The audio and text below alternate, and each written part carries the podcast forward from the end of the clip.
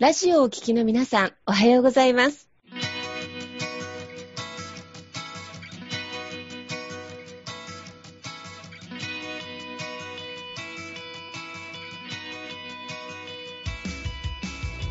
FM 那覇より毎週日曜日9時30分からお届けしております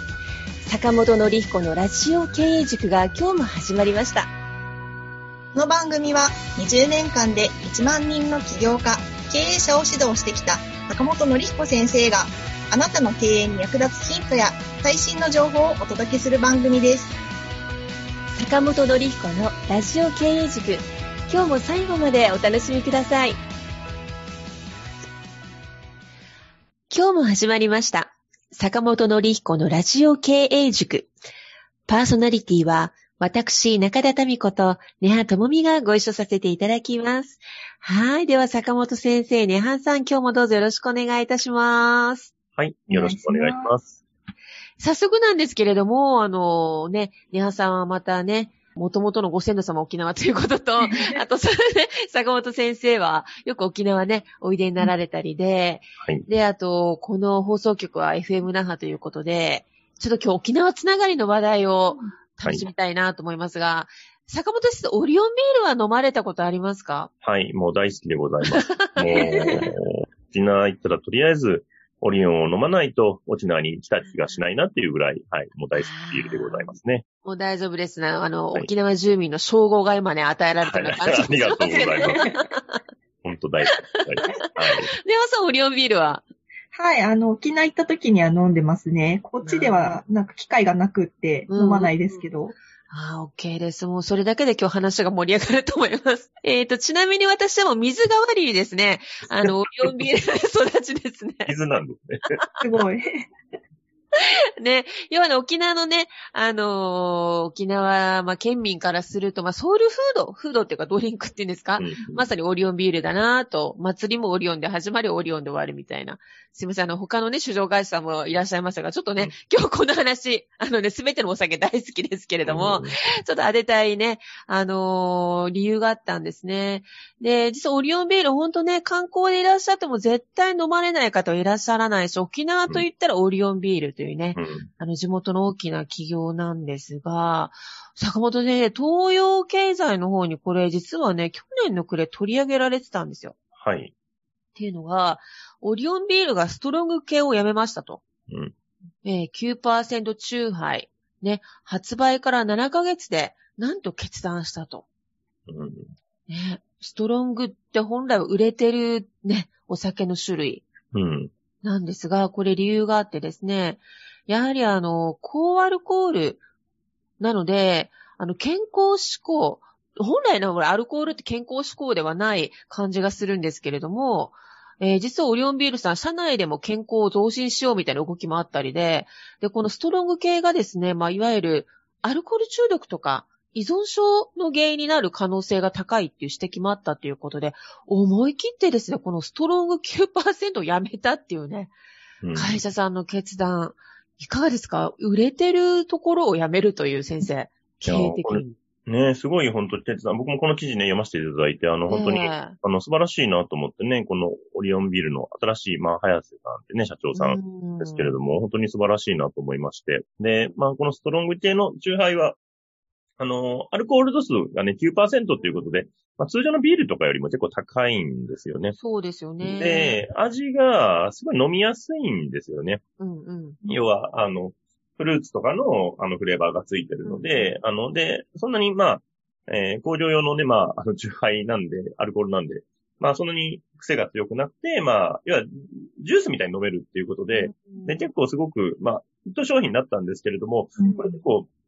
あるところからね、まあ、社会問題になってきて、結構、その、今おっしゃったように、アルコール依存症になってる人うんうん。とか、まあ、依存傾向の強い人が、あのまあ、このストロング系のチューハイで、もう3本ぐらい、これ一気にね、500をうん飲んじゃうともう、一気にもう飛んじゃうみたいうんな。そんな感じになってて、まあ、すごい社会問題になったんですけども、それがまあね、本当に今回やめるって決断、本当素晴らしいなっていうふうに思いましたよね。いや、本当ですよね。すごく勇気がある英断だったんじゃないかな、なんてね、思いますけど。ねえ。でも実際に本当にこの話を私の身の回りの事実なんですけど、私も結構ストロング系全然嫌いじゃないんですけどね、お酒全ね。やっぱさすが、さすがですね。もうこれは本当ね、あの沖縄の遺伝子かなと思ってますけど、ただやっぱりこう毎日、例えば仕事が終わってストレスが溜まった、で、キューパーを2本大きいのを飲む。で、うんその継続性の中で依存症になって、会社を退職された方っていうのが実際いらっしゃってですね。えうーん。だからその中で、特に沖縄ってすごくお酒飲む地域ではあるのー、で、そうですよね。ねえ、その地元のこの大きなね、あのもう、看板の会社さんが辞めるって、ある意味沖縄県民にとってもこのニュースを知ってる人はすごく衝撃的でした。ああ、そうですよね。なかなかね、やっぱ売れてる商品をね、やめるって、やっぱ経営者としては結構ね、あの、苦渋の決断というかね、うん。難しい決断ですもんね。うん。だけど、まあ、何を大事に経営戦略とか、まあ、た中長期の計画を立てていくかって言ったときに、多分これ売上のみを重視すると、この決断には至らなかったのかななんて、もちろんいろんな分析をされて、そういう決断をされてらっしゃると思うんですけど、先生、私はそこにすごく志っていうか理念を感じたんですね。うんうん。ですね。あの、やっぱり今の経営ね、あの、本当にこれ、ね、先取り、この社長さん本当素晴らしいなと思いますけれども、やっ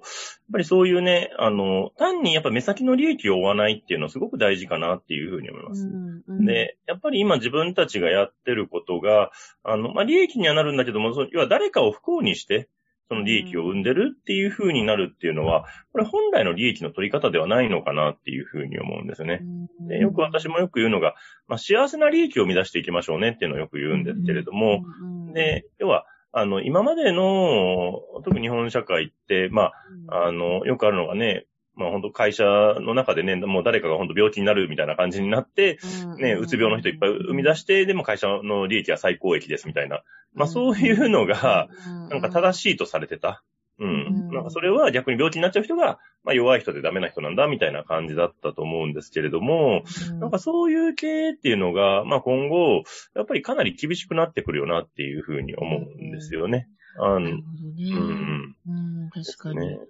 ね SDG、S、発音悪、そう、発音悪くてごめんなさい。まさにそこを地でいく、ね、あの、そうですねュースだったなぁなんて思いながら。そうですね。だから今回のね、このオリオンビールさんのお話も僕も聞いて、いやーね、やっぱそこ、売れてる商品、ね、中杯の売り上げの4割が、このストロング系のね、中杯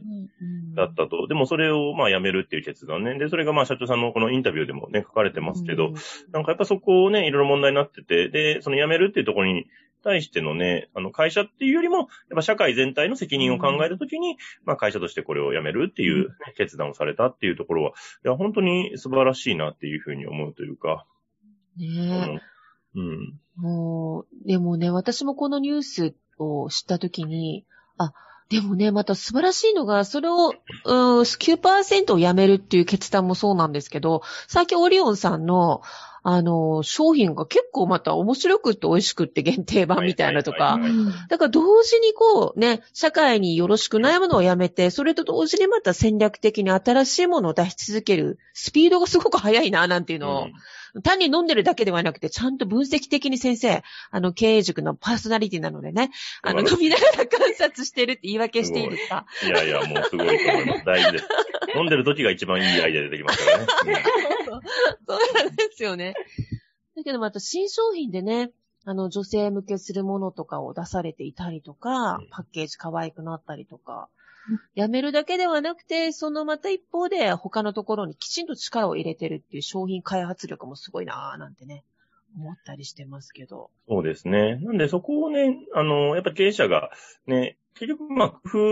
夫できるかどうか、その目先の利益を落としてでも、あの、まあ、ちゃんと社会性をね、ちゃんと訴えることで、えーで、あとそこは多分人の知恵っていうのをね、使っていくことで本当補えるのかなっていうふうに思うんですよね。あの、で、誰しもがね、なんか、やっぱ罪悪感持ちながら商品売っていく、展開していくっていうのって、やっぱり、あんまりいいアイデアも生んでこないし、新しい企画も出てこないのかなと思うんですけども、やっぱりこれからの時代っていうのは、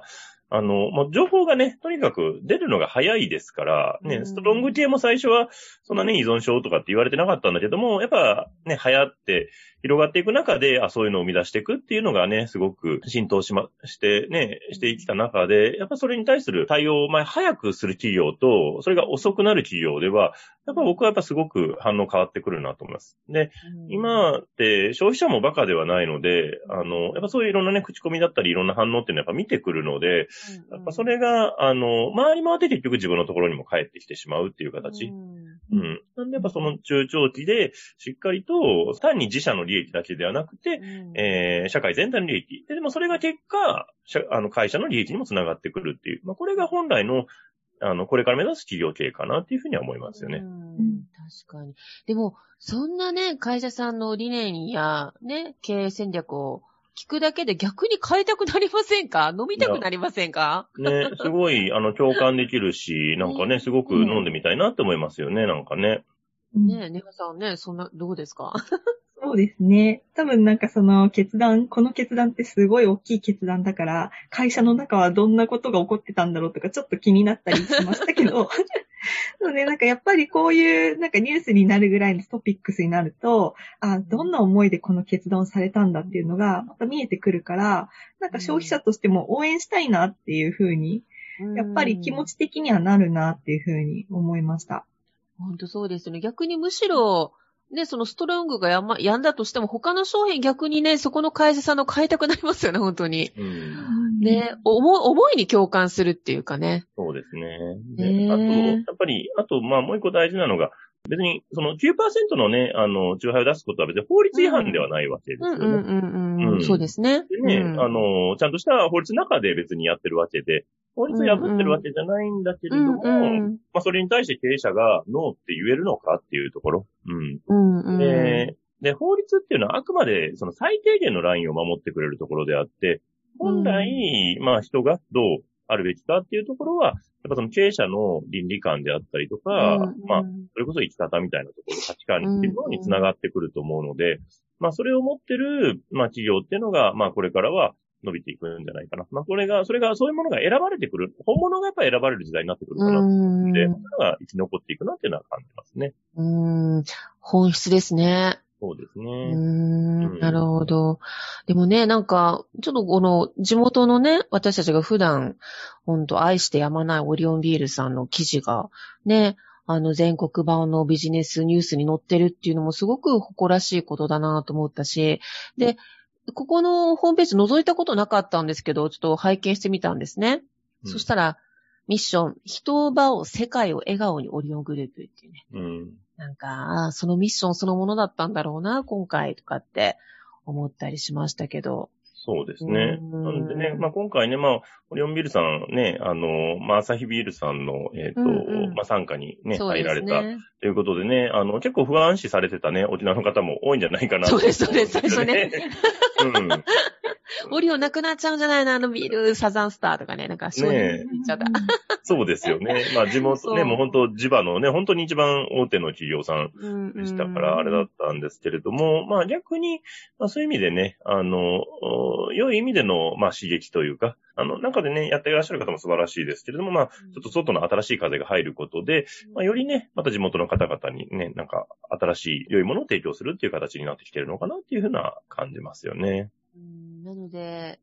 新しい風が吹いてきた中で、またそういうふうなね、決定とか商品開発になってるっていう。うん、だからまあ、強みとか、持ち味をやっぱり重ね合わせることで、やっぱりお客様にまたより喜んでいただける商品を出せるっていうのも、一つの大きな経営の方向性なのかもしれないですね、うん、先生。そうですね。やっぱりそういうね、あの、やっぱ既存の、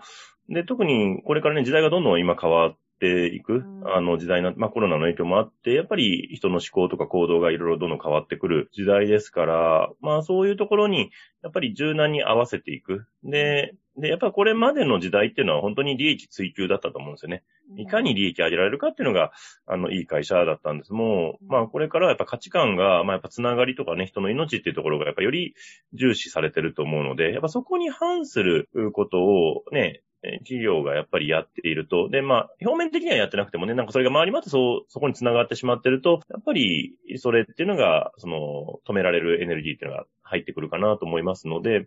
で、まあそこをよりね、継続できる、まあ SDGs っていうのが、ね、持続可能な社会を作っていくっていうのが、まあ目的の、あの、目的になってますんで、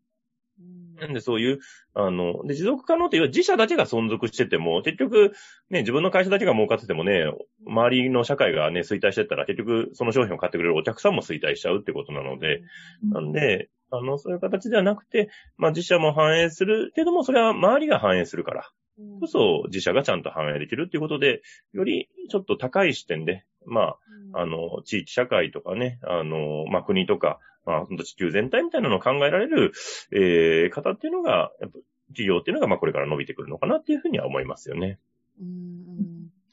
要は、こう、ウィンウィンですね。社会や地域にとってもウィン、ウィン、あとまた会社自体にとってもウィンということでね。そうですね。全体に通してのやっぱウィンっていうのが、あの、今まで以上に、あの、非常に大事になってくる。まあこれはまあ本来はね、日本企業は、まあそういうのをね、もともと持ってる企業さんってすごく多いと思うんですね。まあ欧米型のね、まあ会社さんがどうしても、あの、そういう利益優先っていう会社さんがどうしても多かったんですけれども、まあでも、そういうね、日本本来のね、あの、まあ全体の調和みたいな、まあそういう価値観っていうのが、あの、世界的にも見直されてきてるのかなっていうのはすごく思いますね。うん。うん、なるほどね。でもね、まあ、ネハさんとかは本当にまだ20代。ということでね、今ちょうどね、社会の過渡期を見られてるところなんじゃないかなとかって思うんですけれどもね。そうですね、うん、こういう企業さんからね、また枝分かれして見えてくるっていう社会問題も面白いなって今聞いていて思ったりとか、うん、なんかそのオリオンビールさんで言ったら、前になんか知り合いが首里城に貢献できるビールがあるらしいっていう。で、私もさっきラインナップちょっと見てたら、あの、今もあるんですね。このシリーズを再建支援館っていう一家につき3円、再建の支援に活用されるって、やっぱそういうのもね、社会貢献っていう面と、あとはなんかね、その首里城の問題とかって、ね、時間が経つと人の頭からまたね、離れていってしまうところを紐づけてくれているっていうのもすごい大事だなっていうふうに、ちょっとラインナップを見ていて思ったりしました。うーん、本当。もう地元密着というか、地元の本当に企業としては、一番理想っていうか、本当に頼もしいですよね、その辺は。うんうん。ね、うん、いや、でも利益の中からまたそういうところ、ね、そういうね、あの、地元の企業さんがね、うん、うん、やってくれてるのはすごく頼もしいと思いますよね。うん、もちろんね、あの、全国的な大手さんとの、まあ、タイアップというか、それも大きいんですけど、なんでしょうね。地域再生とかね、創生とか言いますけど、この、いわゆる、大企業、都市部のね、会社さんも素晴らしいだけども、地域でね、それずっと根ざして頑張ってらっしゃる企業さんが、そういうふうな目線でね、あの、経営をされていかれると、結構そこからの波及効果みたいなね、見えるものも見えないものもね、意外と大きいんだなぁ、なんてちょっと思っちゃったりしてますけど、先生。うん。ね、本当にそう思います。なんで、やっぱりね、あの、オリオンビールさんがね、やっぱ頑張ってくれると沖縄経済もね、なんか元気になるでしょうし。頑張って読まないといけない。ね、そう、沖縄の人がね、やっぱり元気にね、あの、なってくれるのが、やっぱり一番、あの、景気にも一番いいのかなというふうに思いますから、やっぱそういう形でね、どんどん皆さんね、あの、活性化してほしいなと思いますよね。うんあとやっぱりそういう企業さんが、まあ、地域のロールモデルになって、うん、今、それこそ創業して一代目の社長であったりとか、うん、あとまた過渡期を迎える会社さんの一つの大きなロールモデルにもなってくるっていう影響もあるのかななんて思ったりしたんですけど。あ、そうですね。やっぱりこういうね、あのー、沖縄の地場のね、あのトップの企業がそういう形でね、SDGs っていうね、考え方とか、まあそういうね、地域のことを考えてっていう形になってくると、やっぱり、あのー、他にね、それ見習ってね、あの、してくるっていう企業さんもすごく増えてくるんじゃないかなっていうふうに思います。で、やっぱりね、そういう中で、まあもともとね、沖縄は多分ね、その地域の人と一緒にっていう意識は多分強いと思うんですけれども、まあそれがよりもっと明確になってね、あの、より良い社会を作っていくっていうのは、あの意識が、まあ本当に皆さんの活性化されてくるのかなっていうふうには思いますよね。なるほどですね。でもあれですよね、ハさんはね、今会社の方でお勤めされてらっしゃるけど、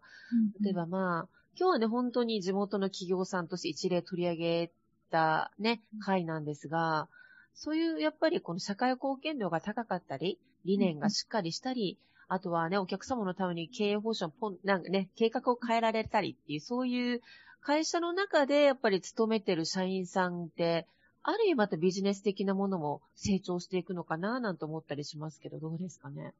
うんそうですね。今日こうやってね、話を聞くきっかけがあって、あ、オリオンビールさんってこういう会社なんだって、改めて気づいた、知れたっていうのもすごく大きいなと思ったし、今私は関東にいるから、やっぱなんか関東でもきっとそういう地元に貢献してる企業さんってきっと知らないだけでいっぱいあるんだろうなって今改めて思ったので、うん、ちょっとね、なんかそういう会社っていうのをなんか知りたいなっていうふうに思いました。うん、いいですね。本当にね、企業ってお客様に喜んでいただいて、地域に喜んでいただいて、そしてまたね、中で仕事をしてる社員も喜んでってなると、すごくいい循環がその経営企業と、企業を通して、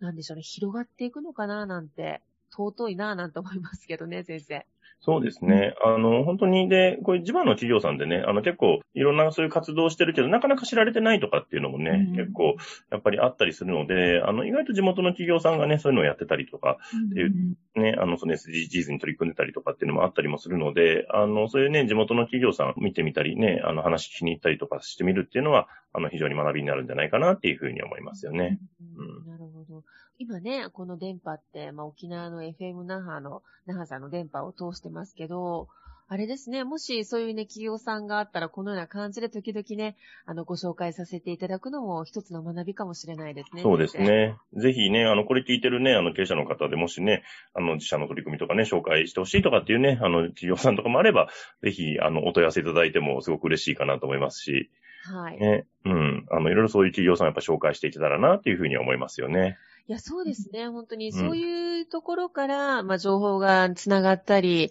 話題がつながったりっていうこともね、あると思いますので、例えばそういった、あの、我こそはとかですね、あとは、そうですね、あとは、この会社さんがとかっていうご紹介は、どちらの方にどういうふうにご案内をかければいいですか？そうですね、あの、西財団で検索していただいて、問い合わせフォームがありますんで、はい、そこでね、あの、ご連絡いただきましたら、はい。はい、あの、ね、次戦多戦と言いませんので、こういうね、SDGs とか、まあ、地域貢献にね、貢献してる企業さん、あの、僕らもね、ぜひお話聞かせていただいたりとか、ね、して、僕らも学びにもなるかなと思ってね、これをまたリスナーの皆さんにもね、お届けできるかと思いますんで、あの、立志財団のホームページの問い合わせからね、ぜひご連絡いただければ、はい。あの、いろいろお話聞かせていただけたらと思いますんでね。はい。よろしくお願いします。はい。あの、はい、これお問い合わせに関してはね、うちのキュートなネハさんがですね、受付を担当させていただいておりますので、ぜひぜひどしどしとね、お寄せいただきたいと思います。はい、では今日も、えー、先生、ネハさんどうもありがとうございました。はい、ありがとうございました。